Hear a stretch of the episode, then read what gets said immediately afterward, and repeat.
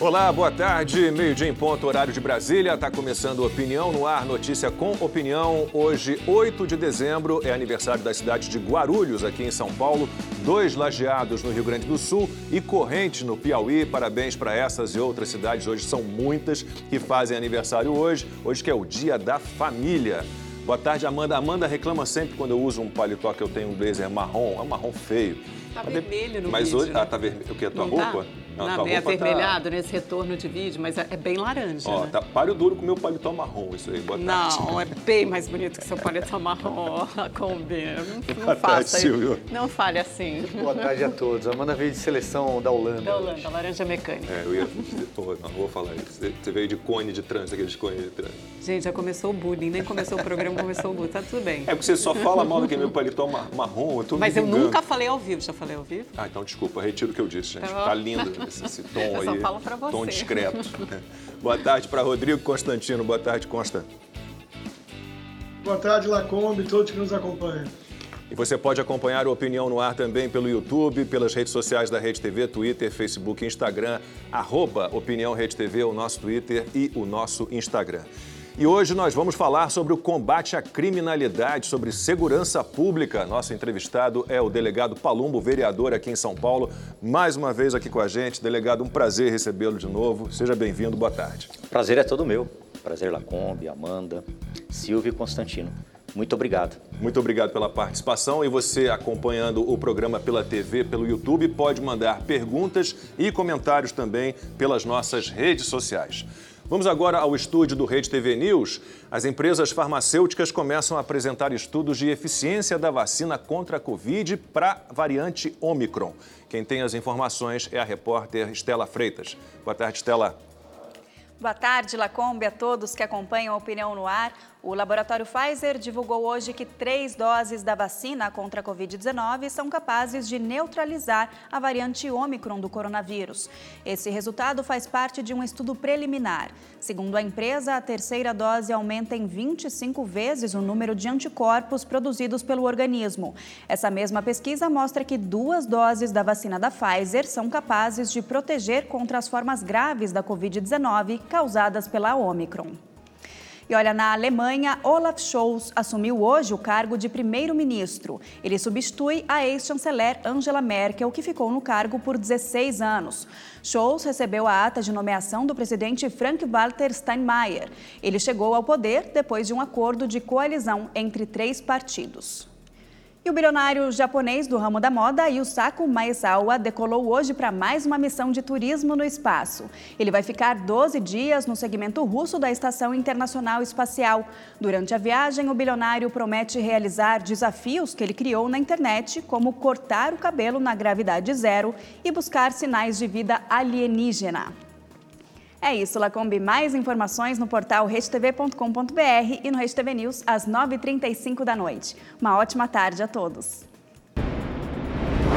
Atenção para o melhor recado que você vai receber hoje. Aqui no Rede TV Plus, a prioridade é você. Por isso, até 30 de janeiro, você terá muitas chances de faturar cartão presente de 500 reais, 5 mil e 20 mil reais. Tem também o Z Flip 3 da Samsung, o celular dobrável que é a sensação do momento, além de PlayStation 5 toda semana. E mais, desta vez o Rede TV Plus vai sortear dois carros BMW zero quilômetro, um X1 no Natal e um Sedan 320 no fim de janeiro. Só esses dois carrões juntos valem mais de 500 mil reais. Para participar é fácil. Você acessa pelo QR Code aí na tela a página principal do Rede TV Plus e escolhe a sua assinatura. São vários planos e com certeza tem um que cabe no seu bolso. E quem está perguntando sobre o QR Code maluco pode ficar tranquilo. Além dele, outros games interativos vão invadir a programação da Rede TV. Serão centenas de prêmios na hora, inclusive, como eu já disse, dois carros BMW zero quilômetro. Você não vai ficar de fora e perder a chance de ganhar um carrão no Natal, né? Garanta a chance de ter um super prêmio. Assine agora. Festival de Prêmios Rede TV Plus. Meio-dia e cinco, horário de Brasília. A gente começa agora a conversa sobre segurança pública, que é um dos assuntos preferidos da nossa audiência, dos nossos espectadores. E a gente convidou mais uma vez o delegado Palumbo, vereador aqui em São Paulo, para participar desse programa. É, delegado, terminando o ano, né, era um ano que havia, pelo menos para os policiais aqui de São Paulo, uma expectativa de melhoria salarial, de equipamentos. Como é que a gente termina esse ano? Termina muito mal. Os policiais estão extremamente desmotivados os policiais penais, que é uma categoria que quase ninguém fala deles. Que era um antigo agente penitenciário. Exatamente. Os policiais civis, policiais militares, guardas civis metropolitanos, principalmente daqui da cidade de São Paulo, se sentem completamente abandonados. Qualquer um que conversar com qualquer policial, seja ele civil, militar, policial penal, vai sentir esse desânimo. E alguns sofrem de depressão, que é uma doença gravíssima que leva ao suicídio. Para você ter uma ideia, Lacombe, em cinco anos, 61 policiais civis tiraram a própria vida. E nesse mesmo período, 21 foram mortos em serviço. Isso se deve à depressão, baixíssimo salário. O policial civil de São Paulo, ele ganha o pior salário do Brasil, no estado mais rico da federação. Entra governo, sai governo e a situação não muda. O policial penal e o policial militar, ele vive de bico. Ele não tem folga ele sai do plantão de 12 horas, que é um plantão é, desgastante, no outro dia ele está no bico, no outro dia ele está no plantão. Chamei um sargento para almoçar em casa, um domingo, ele demorou quase três meses. Eu não posso ir, delegado, senão eu perco o meu bico, para dar um pouco mais de dignidade. E aí o Estado de São Paulo, ele oferece um bico legalizado, mas isso não resolve. Você tem que pagar um bom salário para que esse policial tenha folga. É como se nós nos imaginarmos trabalhando sete dias por semana, 30 dias por mês. É humanamente impossível. Isso é desumano. A Polícia Civil a mesma coisa, Lacombe. Então, o que eu vejo neste final de ano é uma insatisfação geral.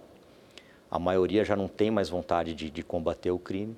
E se nós continuarmos essa situação, a situação criminal, os crimes vão aumentar muito, porque o que eu vejo é um desânimo total, tanto da Polícia Civil, Militar, Polícia Penal e da GCM aqui de São Paulo. Amanda. É, vereador, bom, ano que vem é um ano eleitoral, né? É, como as, as, forças de segurança devem se posicionar em São Paulo e o que seria necessário? Porque, por outro lado, o governo do Estado é, argumenta que faz muitos investimentos, investimentos também até no armamento, na modernização da frota, da polícia militar. É, como, é que, como é que o senhor vê isso? Olha, posso falar com muita tranquilidade. Vou falar da minha polícia, minha amada Polícia Civil. A Polícia Civil ela está sucateada, falida e mal paga. O que nós vemos nesse governo é muita propaganda, muito marketing e pouca ação. Para você valorizar uma categoria, você começa pelo salário, dando um salário digno para esse policial. Não é aceitável que no estado mais rico, o estado que mais se arrecada, pague o pior salário do Brasil. A polícia civil e a militar, ela não se resume a Garra, a GOI, a GER, a BAEP e a Rota. Isso são tidos como elite da polícia civil. Mas se vocês andarem pelas periferias de São Paulo, Lajeado, Itaquera, Cidade Tiradentes, Parelheiros, ou pelo interior Ribeirão Preto, você vai ver um abandono total. Para você ter uma ideia, Amanda, lá em Ribeirão Preto colocaram uma placa DEIC na delegacia, pintaram a parte de cima, não se mandou um policial a mais mandou uma, uma mísera viatura e não se tem investimento no principal, que é o ser humano. Para você criar um DEIC no interior, em qualquer cidade, por exemplo, Ribeirão Preto, você teria que mandar no mínimo 30, 40, 50 policiais. E não você pegar o policial que já trabalha no plantão e colocar no DEIC. Você está sobrecarregando esse policial, não mudou absolutamente nada. Eu até dei um exemplo nas minhas redes sociais. Eu coloquei: olha, eu tenho um Fusca. Se eu colocar a calota de um Porsche, ele não vai virar um Porsche.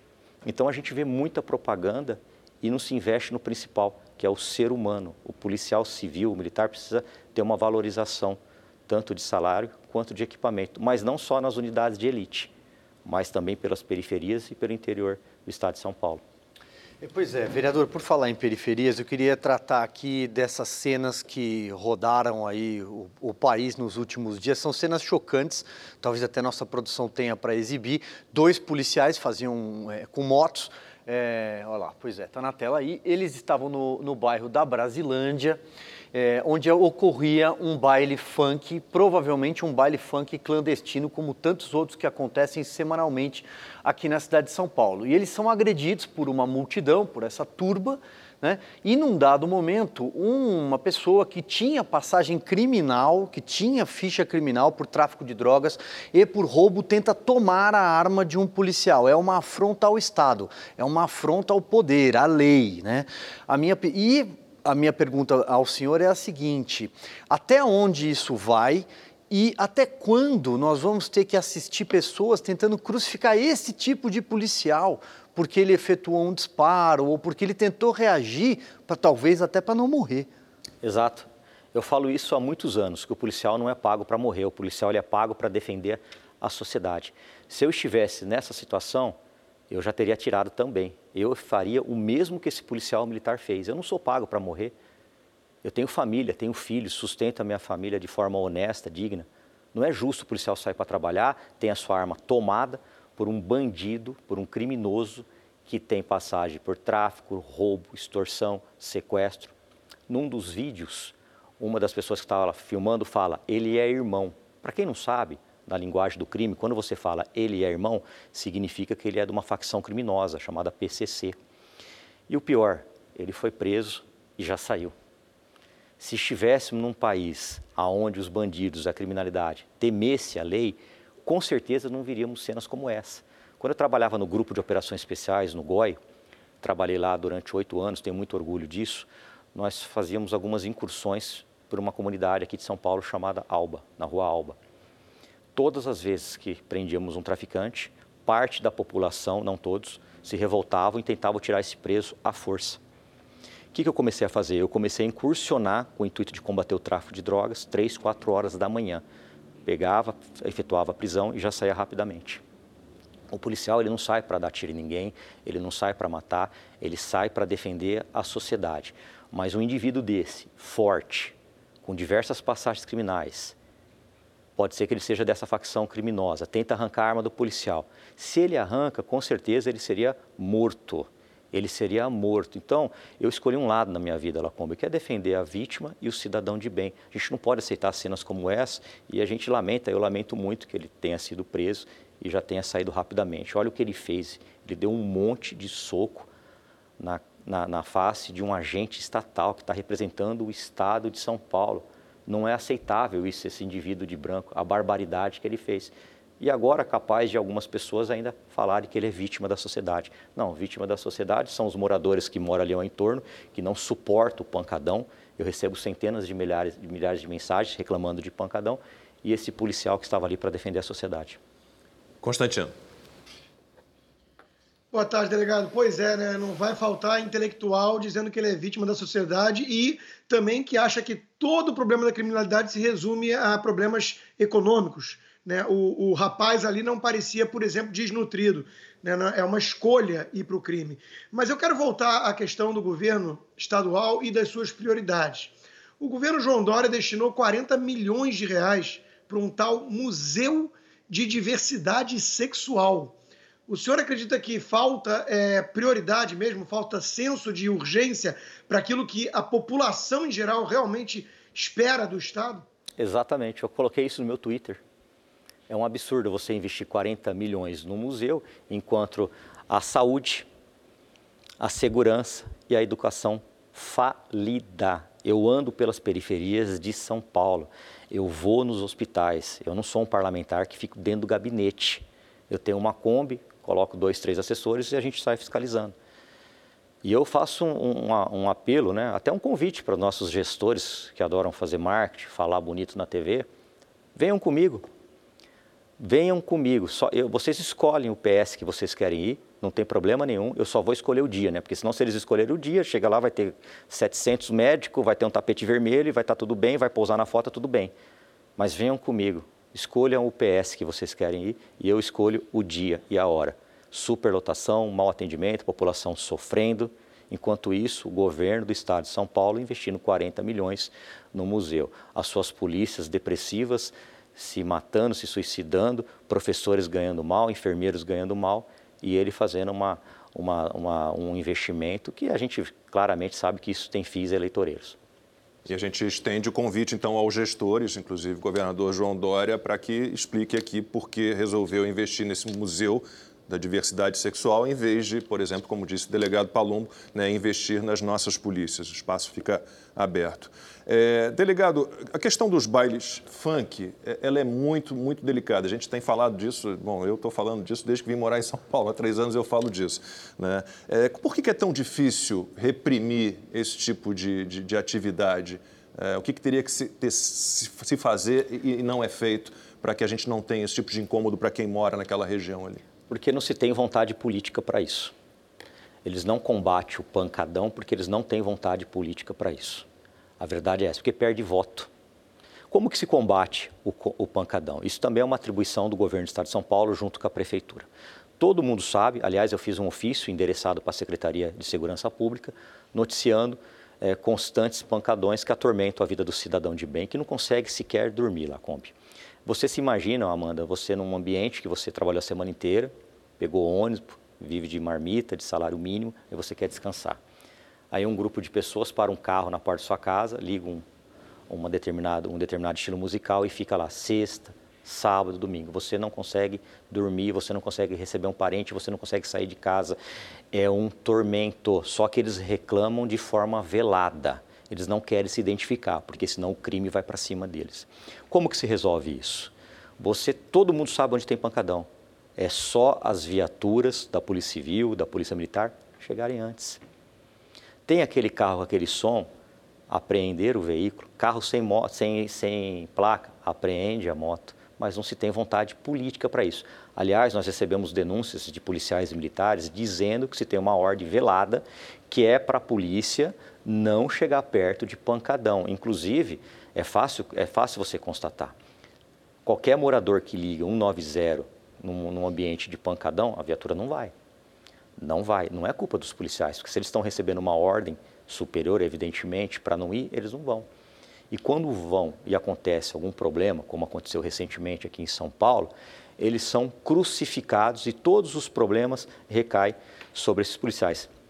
São processados, são transferidos, eles saem dos serviços de rua e vai para o serviço administrativo. Ah, mas isso não, não tem problema. Eu ouvi de um, de um promotor que é meu amigo, respeito muito ele, ele falou: ah, mas aí é só você se defender. Não, não é só se defender. Porque você abala o psicológico do policial, ele tem que pagar advogado, advogado não é barato.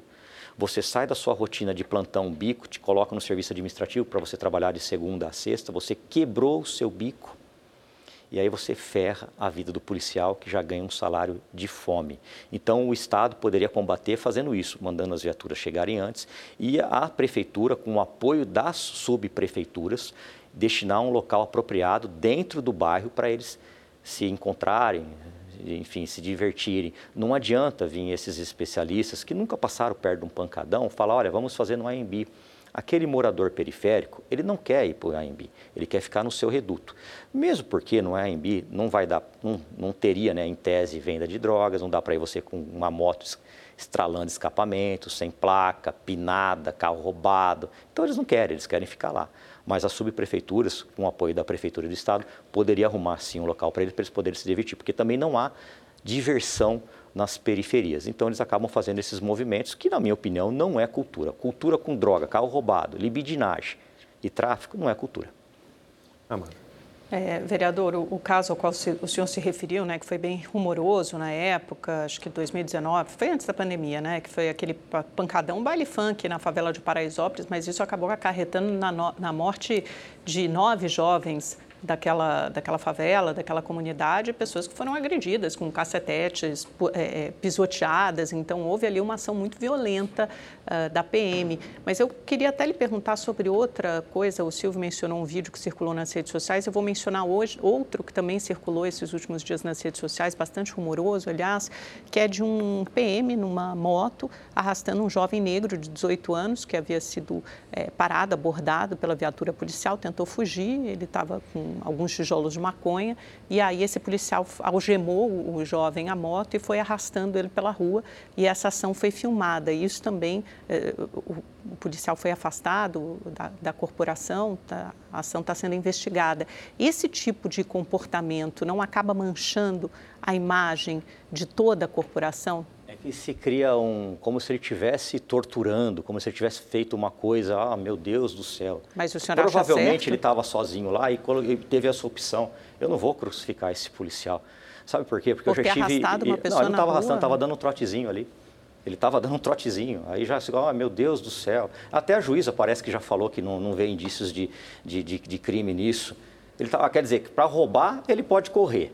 Para traficar, ele pode correr, ele pode fugir da polícia, ele pode bater nos carros, ele pode colocar a vida do cidadão de bem. Aí você pega um policial que está sozinho numa moto, coloca um indivíduo novo para dar um trotezinho. Meu Deus do céu. Mas eu é defendo o vítima, eu não, não vou defender, não é... eu não vou crucificar esse policial, não. Eu não vou, foi o meio que ele achou ali, não, não é tortura, não é nada ali.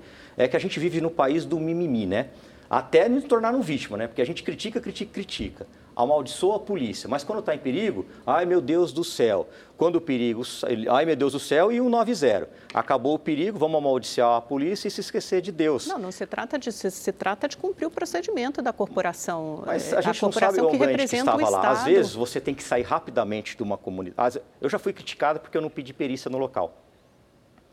Só que quem nos critica geralmente está assim, ó, no ar condicionado, sem perigo nenhum às vezes, Amanda, nós fazemos prisões que nós temos que sair rapidamente do local, porque senão acontece cenas como essa que a gente viu agora.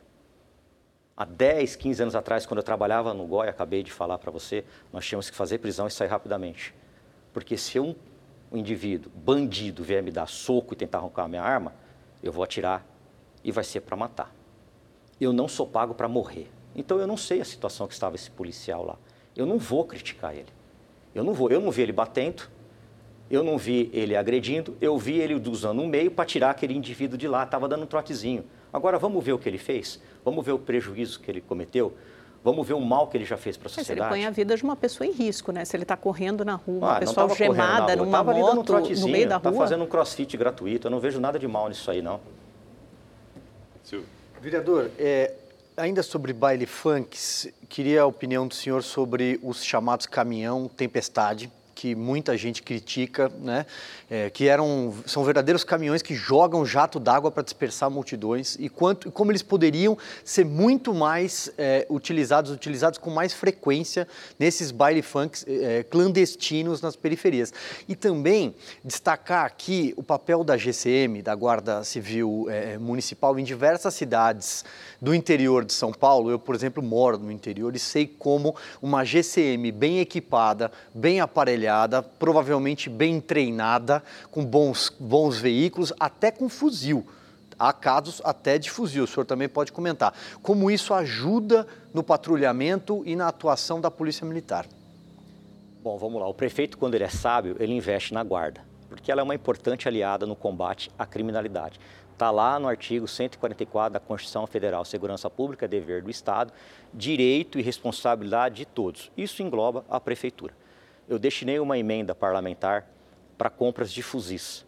Porque eu já troquei tiro com bandidos armados de fuzis e sei que é extremamente indigesto você está recebendo o tiro de 762, 556, você está com uma pistola, ou no caso do GCM, um 38 velho. E numa dessas ocorrências, já tinham atirado na viatura da PM, que estava sem fuzil, já tinham atirado na viatura da GCM, que estavam sem fuzil, foram atirar na viatura do Robabanco, que estava com fuzil, e no do Garra, na viatura do Garra, que estava com fuzil. Aí o confronto foi de igual para igual. Nessa ocasião, 17 presos, é, 17 presos, todos com fuzil. Teve um que foi baleado, mas não morreu. Tempos depois, fomos trocar tiro com esse, um desses assaltantes em Bebedouro, fazendo a mesma coisa. Quer dizer, foram soltos. Então, eu sou a favor de fortalecer a guarda. Em São José dos Campos, a guarda é muito fortalecida. Em Dayatuba, a guarda é muito fortalecida. Em Dayatuba, eles fazem um monitoramento da cidade os guardas civis metropolitanos fazem um monitoramento. Se entra um carro roubado, eles ficam sabendo e já avisam as cidades ali. Há uma interligação de informações. Quem ganha com isso? Os índices criminais da cidade de Indaiatuba é baixíssimo. Quem ganha com isso? O munícipe, que paga imposto. Agora, aqui em São Paulo, quando você vê uma guarda sucateada de 38 velho, envelhecida porque não se tem concurso, ganhando de início de carreira um pouco mais de dois mil reais por mês, se matando de fazer bico, quem vai perder com isso? A sociedade. Quando eu, a gente fez essa destinação para compra de fuzis, está andando, eu fui muito criticado. muito criticado, mas eu não volto atrás, não vou voltar atrás, porque eu sei como é indigesto você trocar tiro com bandidos armados de fuzis. E não é para o IOP, que é a Inspetoria de Operações Especiais, usar na Cracolândia ou usar numa reintegração de posse, nada disso. Quem vai decidir como usar são os integrantes da equipe. Ele que vai decidir. Ali ele tem uma calibre 12, que deveria ter uma munição é, não letal, de elastômetro. Tem, a, tem um, uma pistola, um revólver e tem o um fuzil. Nós recebemos informações por vezes, Lacombe, de indivíduos armados de fuzil que caem em grupo de WhatsApp. Que caem em grupo de WhatsApp, mas não chega na imprensa e não chega, inclusive, nos nossos chefes da polícia. Então, isso é para proteção da sociedade e para proteção da vida do guarda, que serve para proteger o cidadão de bem. Delegado, nesse episódio que a Amanda mencionou, ela inclusive citou uh, que o jovem era negro. Eu não entendi o que, que tinha de ligação com o fato, mas eu pensei na narrativa que a militância esquerdista usa para demonizar a polícia com mais essa característica. Acusa de um racismo sistêmico. Aqui nos Estados Unidos mesmo, movimentos radicais marxistas como Black Lives Matter têm explorado muito isso. Quando o, o criminoso George Floyd foi morto, ele estava com drogas, depois tudo isso mostrou drogas no organismo, mas aquilo foi explorado em demasia para dizer que era por conta do racismo. Eu aproveito para perguntar ao senhor: existe racismo sistêmico na polícia? Porque mais de 90% dos negros mortos aqui nos Estados Unidos é, são assassinados por outros negros. E isso a militância, volta e meia, não, não traz à tona. Constantino, eu vejo ali um ser humano. Todas as vezes que eu troquei tiro, Constantino, eu não, não via se era branco, se era negro, se era japonês, se era alemão, se era italiano. Eu via um ser humano atirando em mim. Então eles adoram essa narrativa de que a polícia é racista, tem um monte de negro na polícia. Então eu não concordo com isso. Ali eu vi um ser humano que cometeu um crime, que fugiu da polícia, que bateu em vários carros, que colocou a vida do cidadão de bem em perigo, foi algemado, o policial estava de moto, eu não sei a situação que se encontrava aquele local, e ele deu um trotezinho ali, como eu falei, fez um crossfit, fez um exercício. É bom correr um pouquinho, faz bem para o coração, mas eu não vi lá um cidadão negro, branco, amarelo, japonês, eu vi um criminoso humano. Foi isso que eu vi. Delegado, em relação a um tipo de crime que, que voltou a ser realizado com, com, muita frequência, que é o sequestro relâmpago por conta do PIX, né? estão tentando aí medidas, já adotaram algumas medidas para tentar limitar o uso do PIX à noite, de madrugada, é, mas é, é, um, é, é algo que preocupa, tem realmente aumentado muito. Tem aumentado bastante por causa da lei que é frouxa.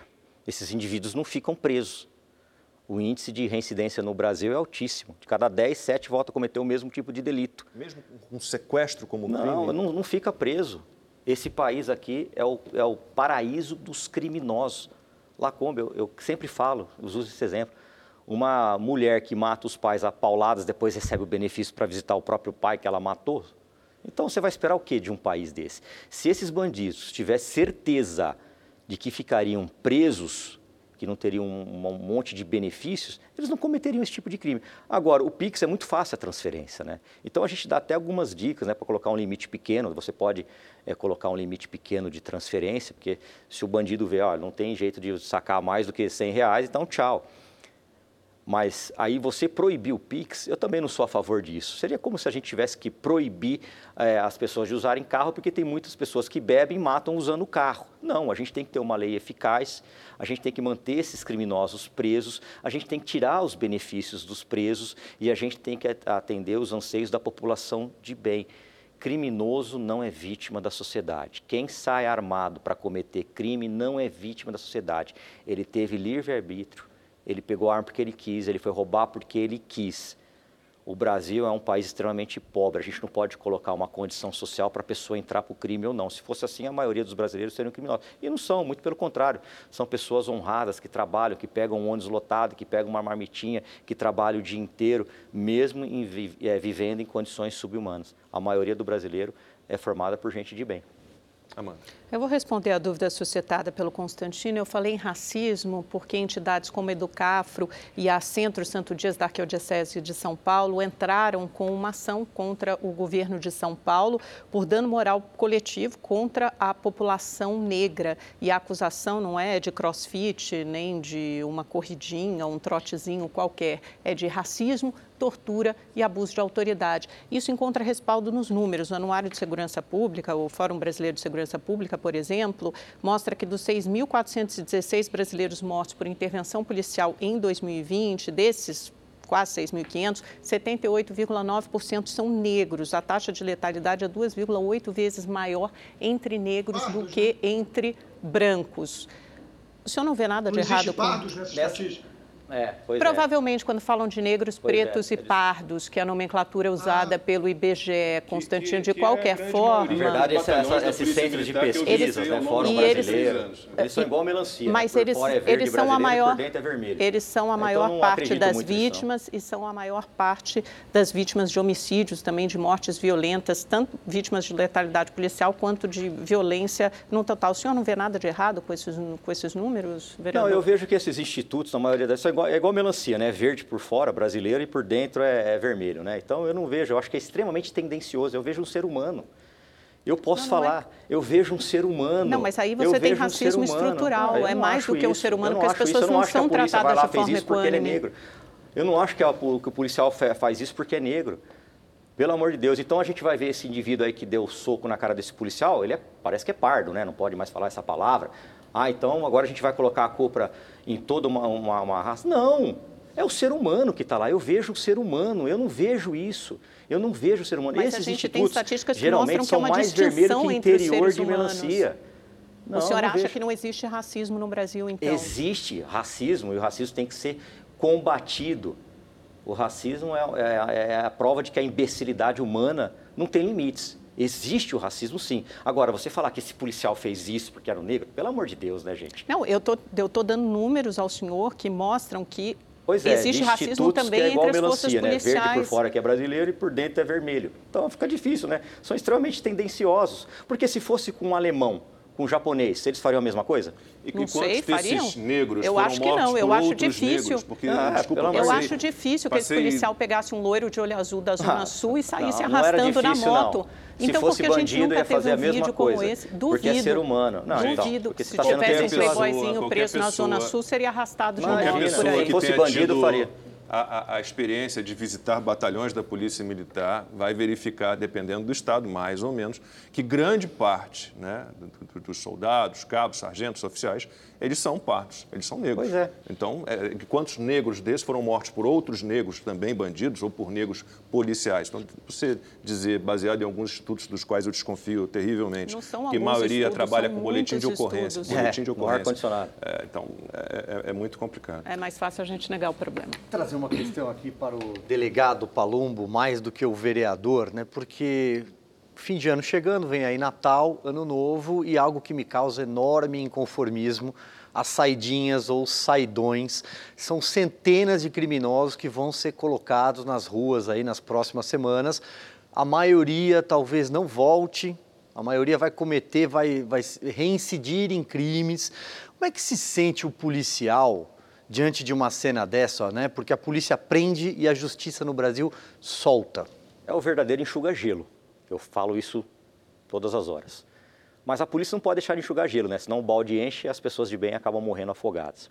É muito triste, porque a regra deveria ser simples, na minha opinião. Eu penso que se o criminoso ele quer passar o Natal, Réveillon, Dia dos Pais, Dia das Mães em casa, ele que não cometa crimes. Será que a pessoa que ele matou, que ele estuprou, que ele roubou, vai ter oportunidade de passar o Natal com a família? Ou já está com algum problema psicológico?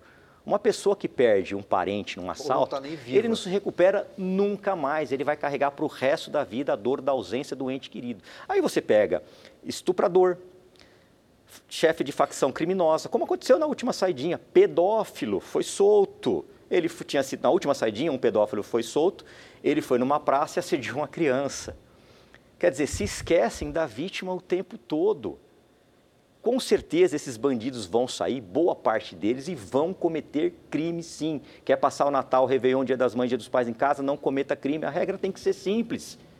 A gente tem que parar de ficar pensando em bandido. A gente tem que pensar em vítima e cidadão de bem. Quem já teve um familiar morto, quem já teve um carro roubado e está lá com o carnê pagando é, vítimas de estupro, de pedofilia, a família inteira sofre, pelo amor de Deus, até Mas quando uma, a gente vai ficar com esse bandidolatria nesse bandidolatria país, né, e achar que bandido ah, é vítima da sociedade. Inclusive, não é. inclusive em redações, na própria imprensa, há uma bandidolatria, assim, É muito difícil, né? É, é, até eu, porque eu, o novo herói nacional é um terrorista, né? O pois é, pois é, né? E agora tá, tá, tá pagando de pessoa mais honesta do mundo.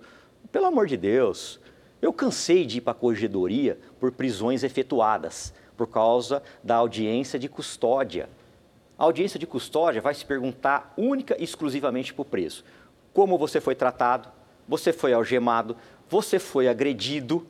Vamos perguntar para a vítima do roubo como ela está? Vamos perguntar para a vítima do estupro como ela está, se ela precisa de um apoio psicológico? Não, não se pergunta absolutamente nada. E ainda cometem um erro, porque esses bandidos que passam pela audiência de custódia, geralmente já responde por outros processos. De vez de se aproveitar este momento para citar esse bandido para o processo continuar a andar nos outros crimes que ele cometeu, não.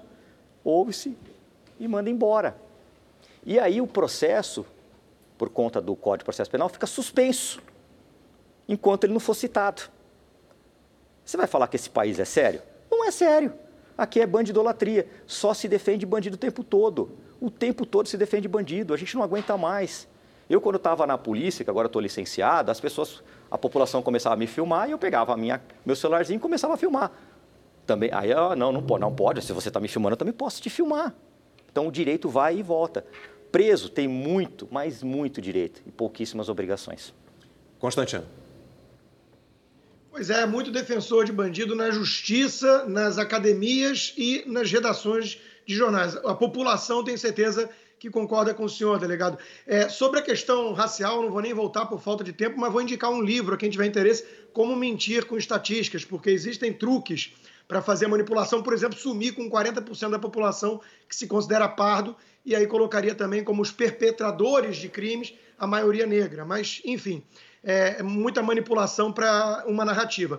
É, delegado, é, como é que, senhor mencionou já bailes funks, como é que a, a, polícia poderia enfrentar o problema da Cracolândia? Aqui na República Soviética da Califórnia, nós temos a, a Skid Row em Los Angeles, uma coisa muito parecida e que vem aumentando e vem destruindo um estado que seria uma das nações mais ricas do mundo. Né? Essa mentalidade de proteger o bandido, o doente mental que muitas vezes precisa de ajuda e não pode abordar, não pode tocar. Então, como é que se combate o problema da Cracolândia? Cracolândia aqui de São Paulo é o maior ponto de venda de drogas a céu aberto do Brasil, se não for do mundo, né? É uma vergonha. A gente vê entrar governo, passar governo e a situação não se muda. Temos que enaltecer a Guarda Civil Metropolitana, que todos os dias, todos os dias a Guarda Civil Metropolitana efetua prisões lá. Tem uma policial municipal, a Elisângela, que ela efetua prisões todos os plantões. Só que vai para a audiência de custódia e sai. Às duas, três horas da tarde, para quem conhece aquele ambiente, para quem já foi naquele ambiente, não ficou só vendo de TV, a prefeitura vai e faz a limpeza. O fluxo de usuários sai e vai para a praça.